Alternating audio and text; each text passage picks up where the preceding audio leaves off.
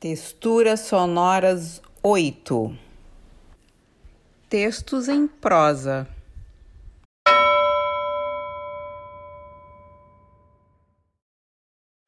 Criança colecionando figurinhas, de Giana Lexal. A chegada do outono removeu folhas mortas, mas não extirpou o calor úmido, que mais inspirava o ócio e a contemplação do que a labuta. Sentei-me num dos bancos do jardim da escola a esperar uma reunião que teria com a professora do quinto vespertino. A sirene de súbito toca e a primeira criança corre em direção ao pátio carrega entre os braços um volume que, de tão amassado, não parecia ser um livro escolar. Senta-se ao redor de uma mesa oval e seu semblante prefigura algo de maravilhoso prestes a acontecer. Chegam outras crianças e depositam volumes semelhantes no mármore gélido, que contrasta com o suor das mãos nervosas a agitarem-se na tarefa de abrir os livrinhos. A criança tira do bolso um pequeno pacote. As outras a imitam com ar solene. Rasgam uma das extremidades do invólucro e dele retiram o que parecia ser um jogo de cartas. A seguir, passam a compará-las uma a uma com a do companheiro ao lado. Por vezes, o semblante da criança prescruta o livrinho e se volta com ar de quem descobriu uma nova invenção. Em outras, fica cabisbaixa e uma ruga na testa denota uma frustração. As figurinhas com os jogadores das seleções de todo o mundo fazem de cada criança um técnico com poderes universais.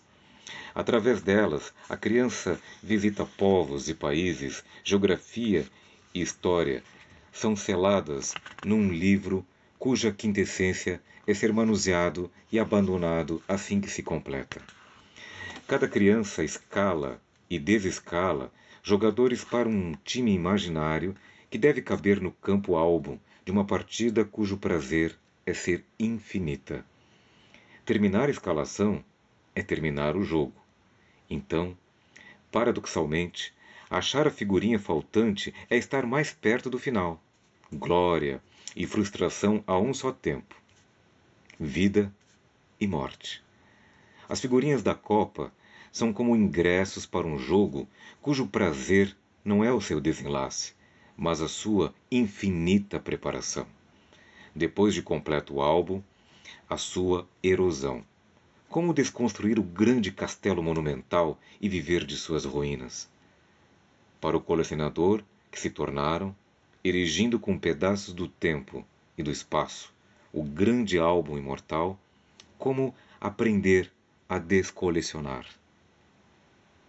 A sirene tocou, as crianças recolheram as figurinhas trocadas e abraçaram seus alvos solenemente como se fossem fósseis recém-descobertos em mãos de escavador.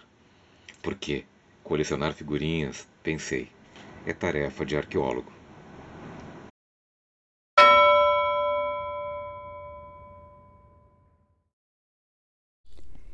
Self-service. Texto de Daphne Fayad. A bandeira do Brasil, esvoaçante, hasteada em um discreto mastro que eu enxergava pela janela do restaurante, me aviltava. Meu olhar se revezava entre o prato de comida e aquela imagem. Cada vez que levantava a cabeça, mastigando, eu era golpeada por ofensas verde-amarelas, embaladas pelo vento do pequeno pedaço de pano.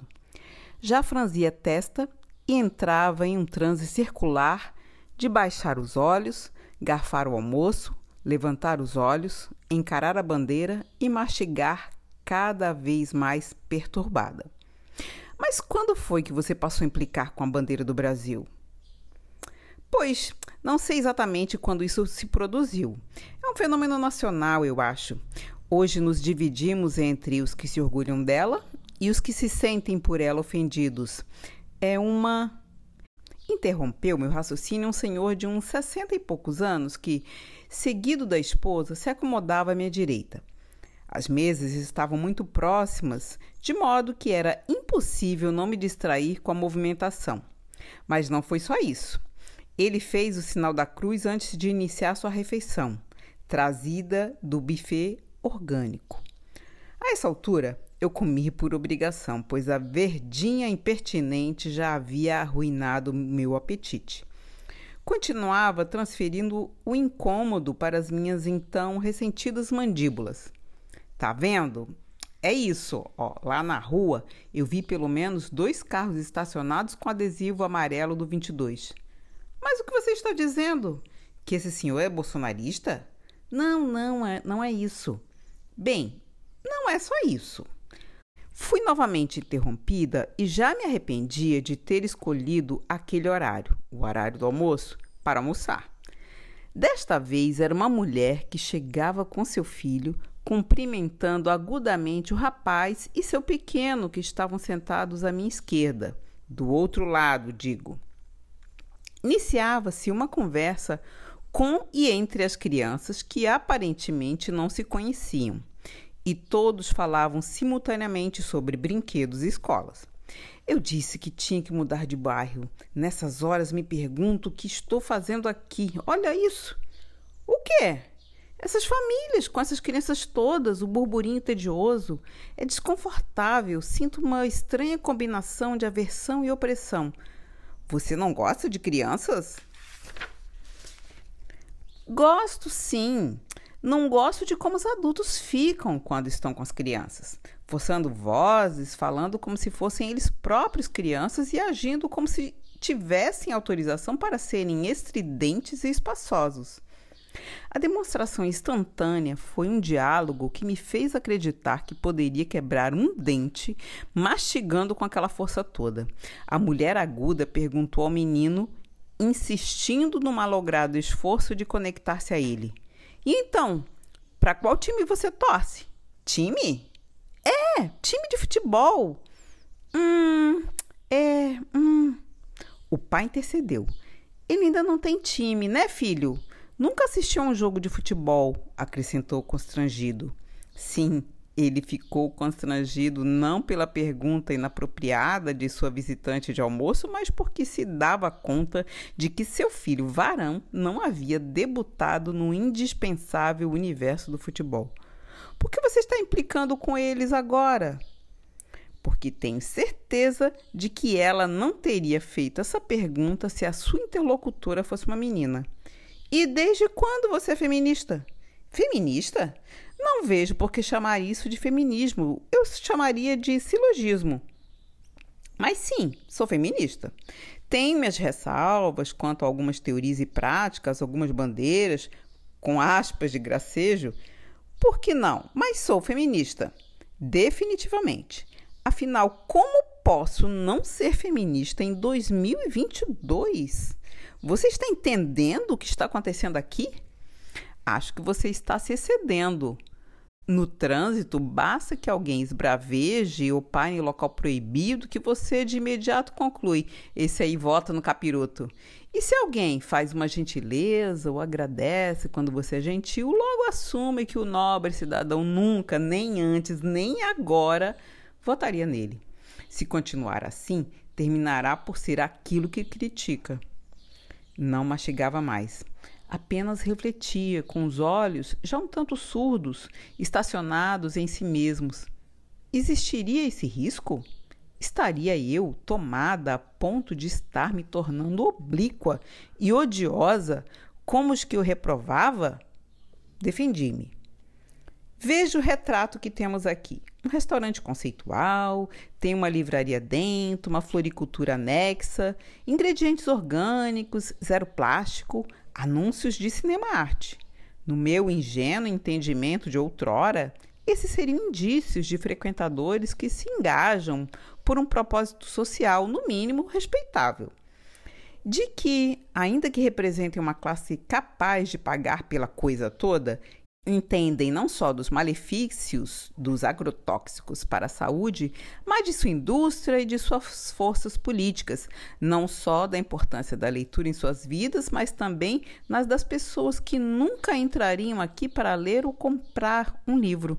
Por óbvio, nunca enxerguei os clientes desse restaurante como revolucionários, mas aí a defender um projeto de sociedade tacanha, armada, bipartida em azul e rosa, violenta, racista e negacionista, eu teria continuado, a lista era longa, mas imediatamente uma resposta mais superficial do que meus próprios argumentos encerrou a discussão. É, quanta ingenuidade! Chega a ser cômico! Pode mudar de bairro ou de restaurante, você vai continuar decepcionada. Rendida, suspirei longamente e concluí. Eu era mais feliz quando não pensava nessas coisas. Mas era um tempo que me permitia e quase me autorizava a não pensar nessas coisas. Agora é impossível. Com tantas bandeiras do Brasil na minha cara, acho que vou para casa ler um pouco. Verdade. Psicologia das massas e análise do eu, quem sabe? Ameacei sorrir enquanto passava os olhos pelas folhagens. De sobressalto, constatei. A floricultura vai fechar e ainda preciso comprar um pouco de terra para replantar minha espada de São Jorge que está transbordando. Poxa vida, acho que esqueci de regar as outras plantas essa semana. Vamos. Levantei-me, Passei pela livraria e pelas gôndolas da feira orgânica, por onde circulavam as novas famílias, carregando seus bebês, suas laranjas e seus grãos. Estava atordoada com barulho, com as etiquetas marcando preços altos, ainda mais altos este ano, absurdamente altos, e com palavrórios sobre brinquedos, café gourmet e positividade que, aqui e ali, atacava meus ouvidos. Não era apenas a minha mandíbula que pedia descanso. Estava exausta antes mesmo das duas da tarde de um sábado qualquer. Bem, não era um sábado qualquer. Era dia 29 de outubro de 2022. Diga-me, por onde andam as outras pessoas? Perguntei enquanto pagava 60 reais pelo prato de almoço conceitual. Também não as vejo nos espaços considerados mais, hum, não sei, democráticos, digamos. Agora essa, quem exatamente? Intervia a pergunta impaciente. Aquelas cujas contradições me valessem apenas conhecer por fazerem enigma, por fugirem dos clichês e também dos bons modos, como dizia aquela música. Enfim, por ensejar minha simpatia, que fosse. Não sei bem o que você quer dizer com democráticos e começa a duvidar do alcance da sua simpatia. Refleti por fim e por finalizadas serem minhas impressões de certo autoria do meu juízo, que circunscrevia agora tudo em bandeiras, bandeirinhas, bandeironas, no entanto, eu realmente procurava por esses outros pela minha cidade. Minha curiosidade era sincera, alçava-se a anseio. Afinal, almoçava mais uma vez sozinha e debates como esse dentro da minha cabeça estavam se tornando frequentes demais. A história de uma glória. Texto de Susana Barros. Glória. E este é seu verdadeiro nome, pois de outro modo não poderia chamar aquela que é bem-aventurada, era rechonchuda e tinha pele branca. Posso até jurar que, de vez em quando, encontrava em seu rosto uma sarda ou outra, provavelmente porque pintava o cabelo de acaju. E acaju combina com sarda tanto quanto não combina com Silvio Santos. Quando a conheci, Glória estava há sete meses internada no hospício. Era louca. E, como todo louco, não sabia que assim era. De tão ambientada, recepcionava os novos internos. Pois, se lá também sempre esteve e de lá nunca saíra, se via no encargo de explicar os aspectos importantes ou curiosos daquele lugar. Foi ela, por exemplo, quem me informou os horários das refeições e das medicações bem como o arranjo dos andares. Esse andar é só para moças, explicou. O terceiro andar é para homens. Entre nós é misto. É o pessoal que está pelo SUS e o SUS não pode se dar ao luxo de distinguir gênero. Mas não se preocupe, continuou. Tem recreio duas vezes ao dia e então você vai poder conhecer todo mundo. E certa ela estava, pois não havia nada para além do hospício. Ainda que Almira, e aqui também não tem cabimento mudar um nome que tão bem lhe servia, insistisse em carregar uma bolsa tiracolo à espera de um momento propício para a fuga. Aonde iria? Era mulher de família importante, sabia-se. Almoçaria no mesmo dia em que saísse do manicômio com o governador. Mas Glória só existia na casa dos loucos e, por ser mulher de Deus, dedicava-se a salvar as almas que ali estavam. Era uma missionária, uma pregadora e uma enviada que tinha por incumbência levar a fé até quando não solicitada. Esperava contar com a minha ajuda, já que se via que eu falava bonito e de modo convincente. Eu só precisaria, ponderou, conhecer a palavra. E assim, Glória confiou a mim a própria Bíblia para fins de estudo. Como eu nada tinha de mais urgente a ser feito, aceitei de bom grado o livro tão bem cuidado, pois Glória havia feito capa de tecido verde gramado, adicionando por cima e com zelo uma cruz vermelha sangue, também feita de tecido, para que não houvesse dúvida sobre o para que a obra se destinava.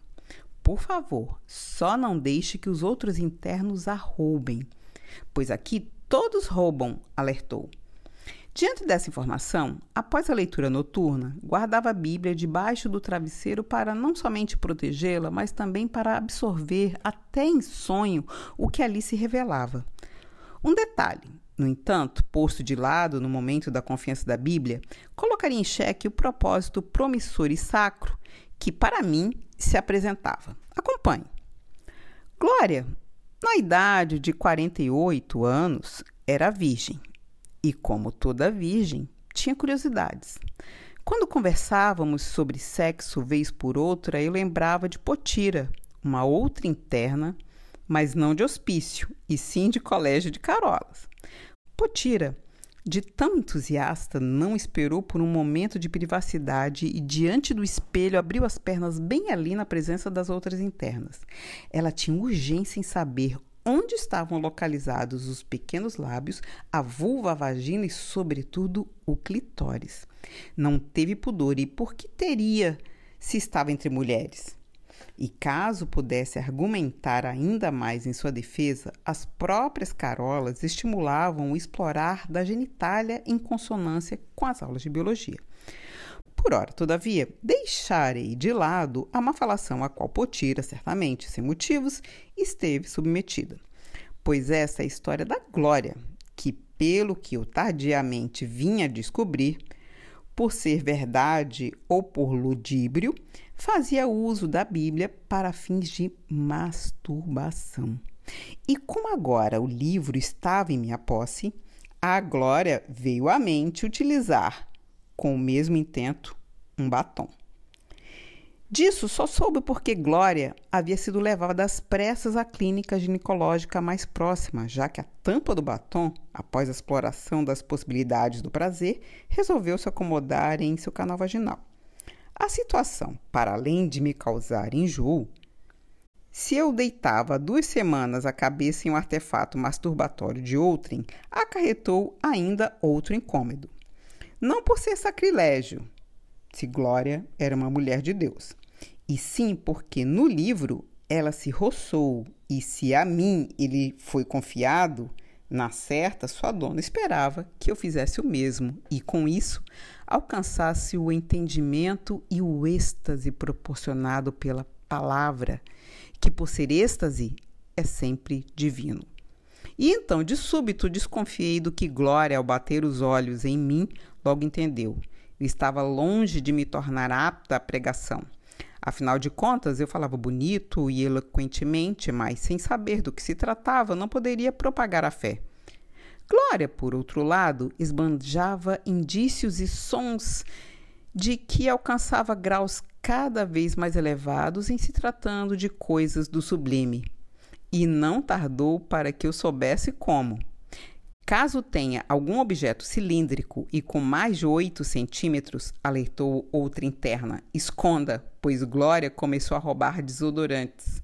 Esconda, aliás, de todo mundo, até porque, como a própria já deve ter explicado, por aqui todos roubam.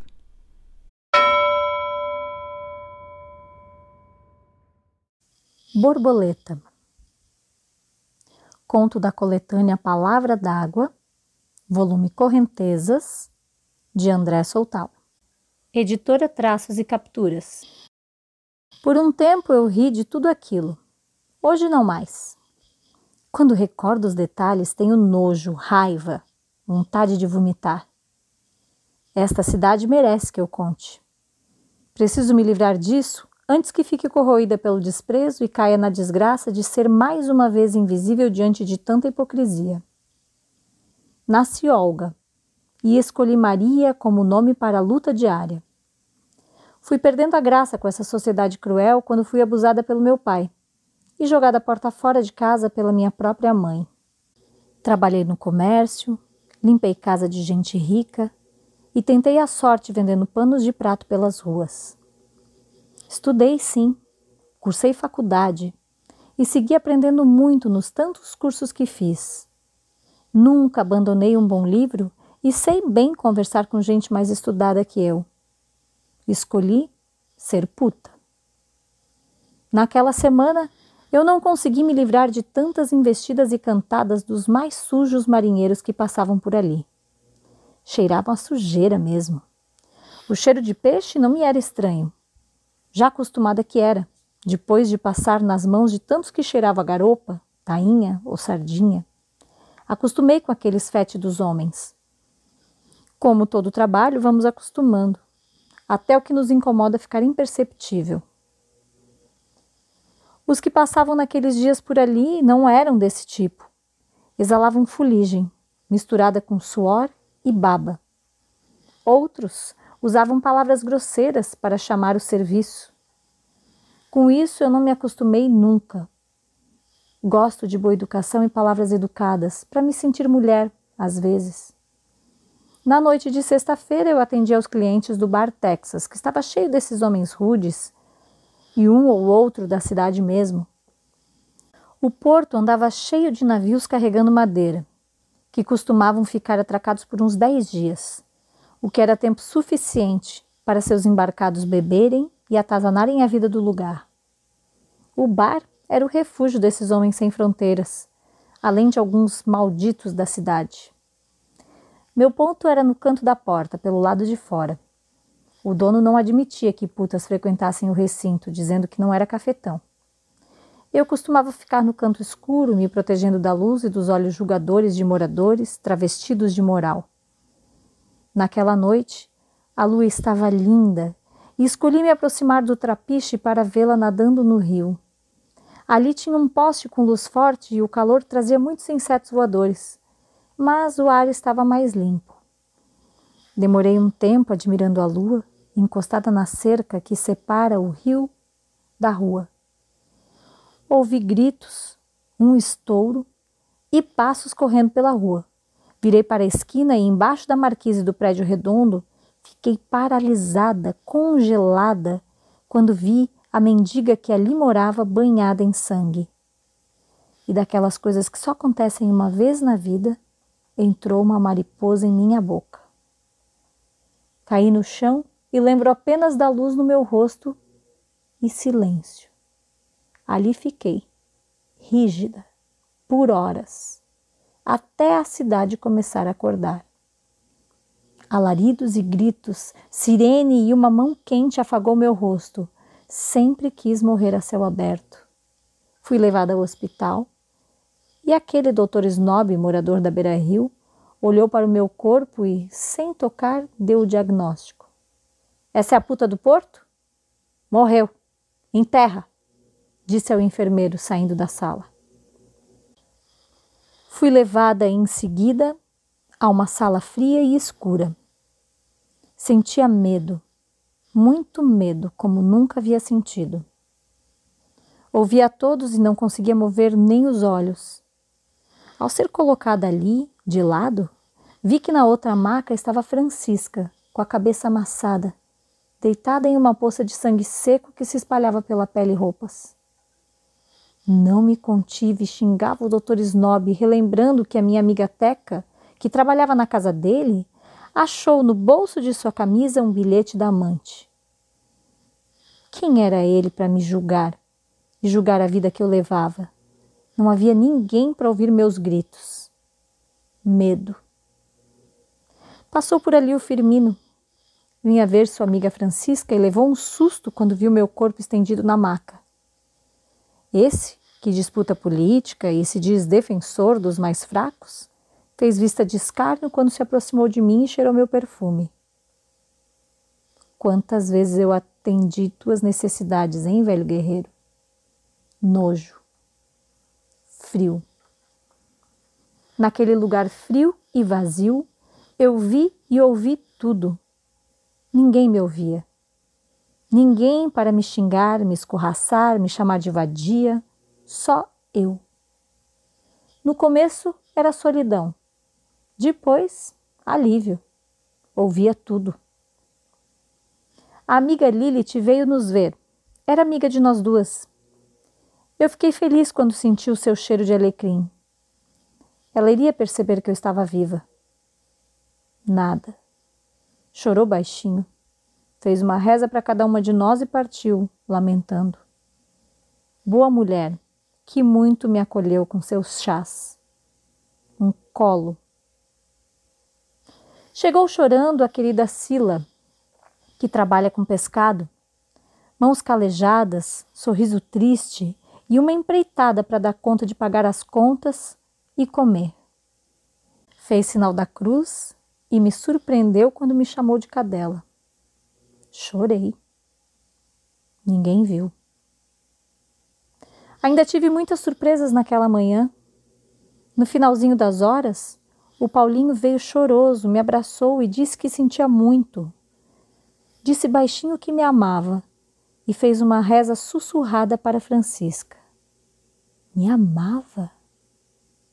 Nunca havia escutado aquela frase na vida riso.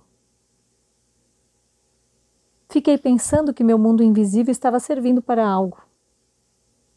Logo veio a Jussara, que amava em silêncio um homem chique da cidade. Nunca soubemos quem era.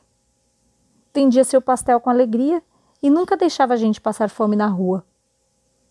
Muitas vezes essa mulher matou minha fome nos finais de tarde em que me preparava para as longas noites agradecimento. O curioso e fofoqueiro Augusto veio espiar a puta e a mendiga, para sair por aí falando e futricando com qualquer um que encontrasse. Homem ruim. Usava a Bíblia para me jogar na cara suas verdades, só suas, de mais ninguém. Ódio. Ouvi um choro de homem vindo lá do corredor. Ao abrir a porta, ouvi a voz de Code. Duas amigas mortas e ele em desespero. Homem simples, apaixonado por futebol e por pessoas simples como ele. Chorou muito, nos abraçou e foi em lamentos. Amizade. A última que chegou para um adeus foi Ambrósia, acompanhada de Eva. Mulher simples e cheia de fogo, bem sei. Falou com Francisca que tantas vezes ela alimentou com pão caseiro. Enquanto Eva chegou até o meu corpo e deixou uma reza ligeira e envergonhada. A coitada nem teve tempo para sair da sala e terminar a reza apressada. Eu levantei, num susto. Dei um grito de alívio misturado com riso e choro. Ambrósia gritava no corredor: A puta ressuscitou! A puta ressuscitou! E a sua voz sumia no longo corredor. Eva ainda reteve o susto e chamou o médico que chegou com seu esnobismo, espiou com desprezo e gritou para o enfermeiro com riso irônico: Cancela o caixão, que a puta tem catalepsia! Ainda ouviu o enfermeiro acompanhando o riso do doutor e lamentando que mais uma puta ia voltar para a rua. Nojo. Alarido no corredor, correria e gritos com rezas abafadas, e eu renasci sabendo um pouco mais da cidade. Voltei para as ruas naquela noite mais feliz do que nunca e falando meu nome, Maria, com muito orgulho. Tive muitos clientes naqueles dias. Os curiosos queriam foder com a puta renascida.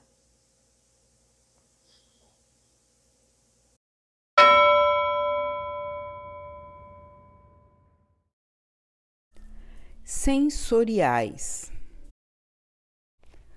A lâmina afiada fez dela uma fita fina e quebradiça.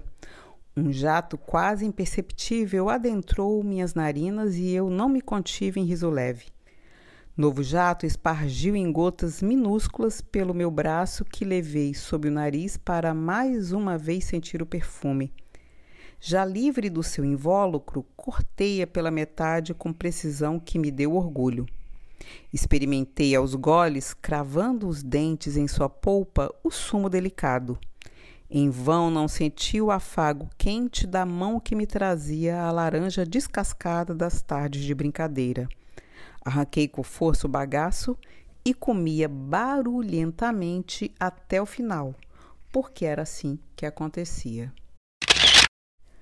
Foi quando senti doloridos os dedos que me dei conta de que descascava aquela laranja a tempo demais.